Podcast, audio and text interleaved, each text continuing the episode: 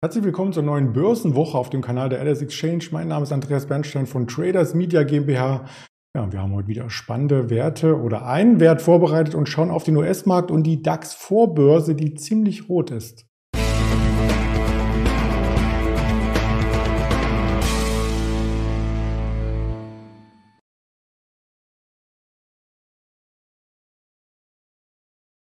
Die Themen sind skizziert. DAX in der Weihnachtswoche, verkürzter Handel, S&P 500 und Nasdaq, den schauen wir uns genauer an und bei Novavax gibt es News.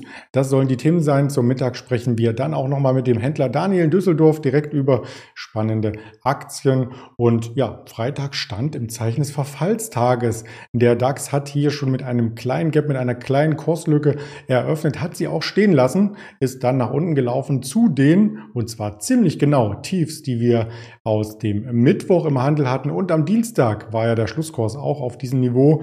Er wurde sogar leicht unterschritten, also neue Wochentiefs, ein negatives Zeichen, Fragezeichen, Fragezeichen. Dann kurz vor dem Verfall der Aktienindex ja, die Index-Futures sind hier schon verfallen, über 15.500 am Mittag. Aber die Single-Stock-Futures und Optionen, die sind dann 17.30 Uhr verfallen. Und da hat der DAX es nochmal geschafft, über die 15.500 zu kommen. Was aber so ein bisschen kurios aussah, denn die US-Märkte, die waren ein bisschen schwächer. Und im Wochenvergleich hatte der DAX 0,6 Prozent verloren und der Nasdaq beispielsweise 3%. Prozent.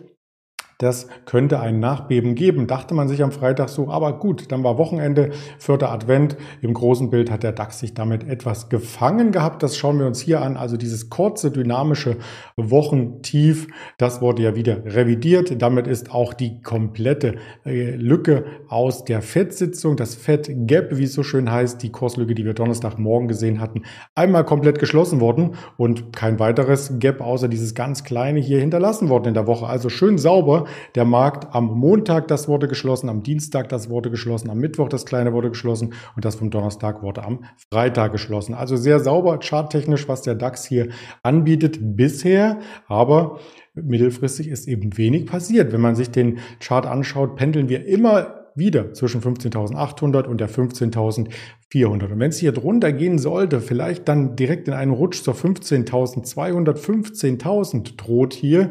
Und genau das ist das, was uns heute Morgen auch entsprechend hier ja, beeinflusst. Ich habe das schon einmal vorbereitet mit dem Blick auf die LS x Indikationen. 15.171, wir waren im Tief sogar bei der 104. Also da ist ein ordentlicher Abschlag zu verzeichnen zu den Freitagsschlusskursen 22 Uhr. Und dann, äh, ja, wo kommt das eigentlich her, dieser Druck? Das wollen wir uns genauer anschauen. Das kommt unter anderem vom Nasdaq, denn der ist vorbörslich auch schwächer. Wir hatten hier am Donnerstag nach der US-Notenbank-Sitzung FED noch vorbörslich, das sind die Endloskontrakte hier, die man sieht, ähm, ein ganz kurzes neues Anlaufen an die Hochs, die wir aus den vergangenen drei Wochen gesehen hatten. Und der Markt schafft es nicht hier drüber zu kommen. Es folgten Abgaben, auch da Gap Close sehr, sehr schnell, komplett der FED-Tag, der FED-Abend zurückgebaut und auch dann ein Wochentief am Freitag und nun stehen wir auf dem Tief, was wir am 3. bzw. 6. 7. Dezember gesehen haben. Also wenn diese Zone nicht hält im Nasdaq, dann ist da nochmal mit mehr Abgabedruck äh, zu rechnen. Beim S&P 500 im großen Bild sah es ähnlich aus. Am Donnerstag vorbörslich noch ein Rekordlevel, aber eben nur vorbörslich, im Börsenhandel nicht. Und dann kam die Ernüchterung, Donnerstag im Minus, Freitag im Minus und heute sieht es aktuell auch sehr rot aus und da droht der Markt auf die 4500 zu fallen. Also diese großen großen ähm, Indizes in den USA, die sollte man auf jeden Fall heute im Auge behalten. Da könnte Bewegung entstehen und damit ist die Weihnachtsrallye will nicht sagen abgesagt, aber zumindest wird es extremst knapp. Und vielleicht findet sie auch auf der Unterseite statt. Weniger Volumen haben wir auf jeden Fall.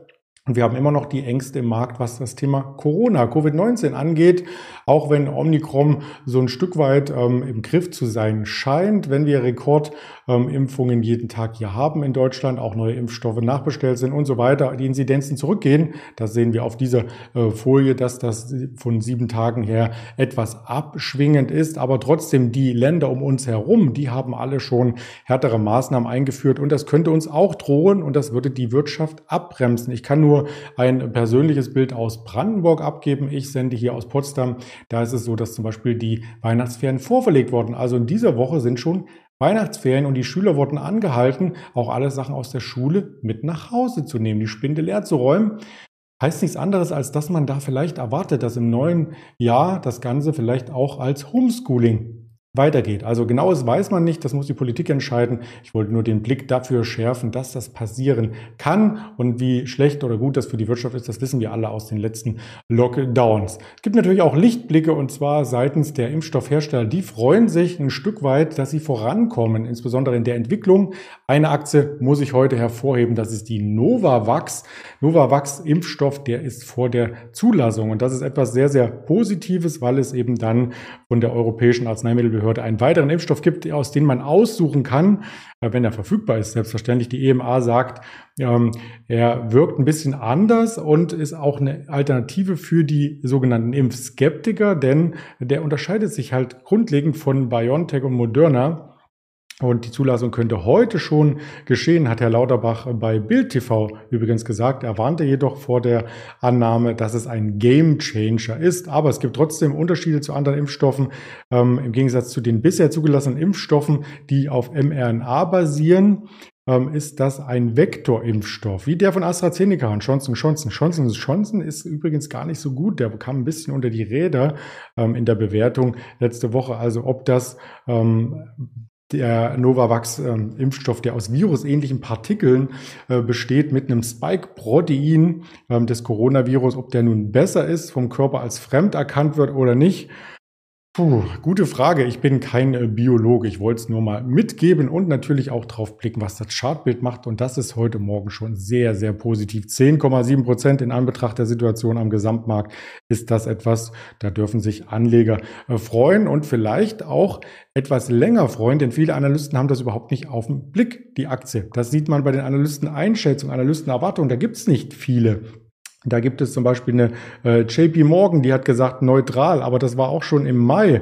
Und die anderen Einschätzungen, die sind aus dem Jahr zuvor, als die EU noch verhandelt hatte mit Novavax unter über 100 Millionen ähm, Dosen. Und ja, dass wir hier ähm, auch nur drei Kaufempfehlungen, eine Aufstock und zwei Halten haben, das sagt im Grunde genommen gar nicht so viel aus. Da fehlt einfach die Marktbreite, denn der Abstand zum durchschnittlichen Kursziel, wie man sich hier äh, fast denken kann, ist ungefähr so 14,8 Prozent und ja, zwischen 200 äh, und 17, nein, das war der letzte Schlusskurs in Dollar, zwischen dem unteren Kursziel 172 und dem oberen Kursziel 294 ist da alles möglich. Und beim Chart sieht man ja, das ist genau die Bandbreite, in der sich der Markt bewegt hat. Also nichts extrem Spannendes von Analystenseite, aber die Aktie ist durchaus heute äh, spannend und heiß gehandelt. Im Wirtschaftskalender gibt es weiterhin auch nichts Spannendes. Heute am Montag so ein bisschen ein Fülltag werden nur noch die CFTC-Position nachgereicht.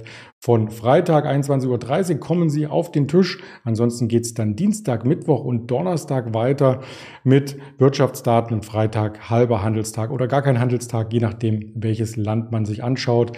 Weitere Informationen gibt es natürlich auch in dieser Woche auf YouTube, Twitter, Instagram, Facebook und die Hörvarianten dieser Spotify, Apple Podcast. Würde ich mich freuen, wenn Sie einschalten und auch nachher dabei sind beim Händlerinterview mit dem Daniel. Bis dann alles Gute und guten Wochenstart. Ihr Andreas Bernstein.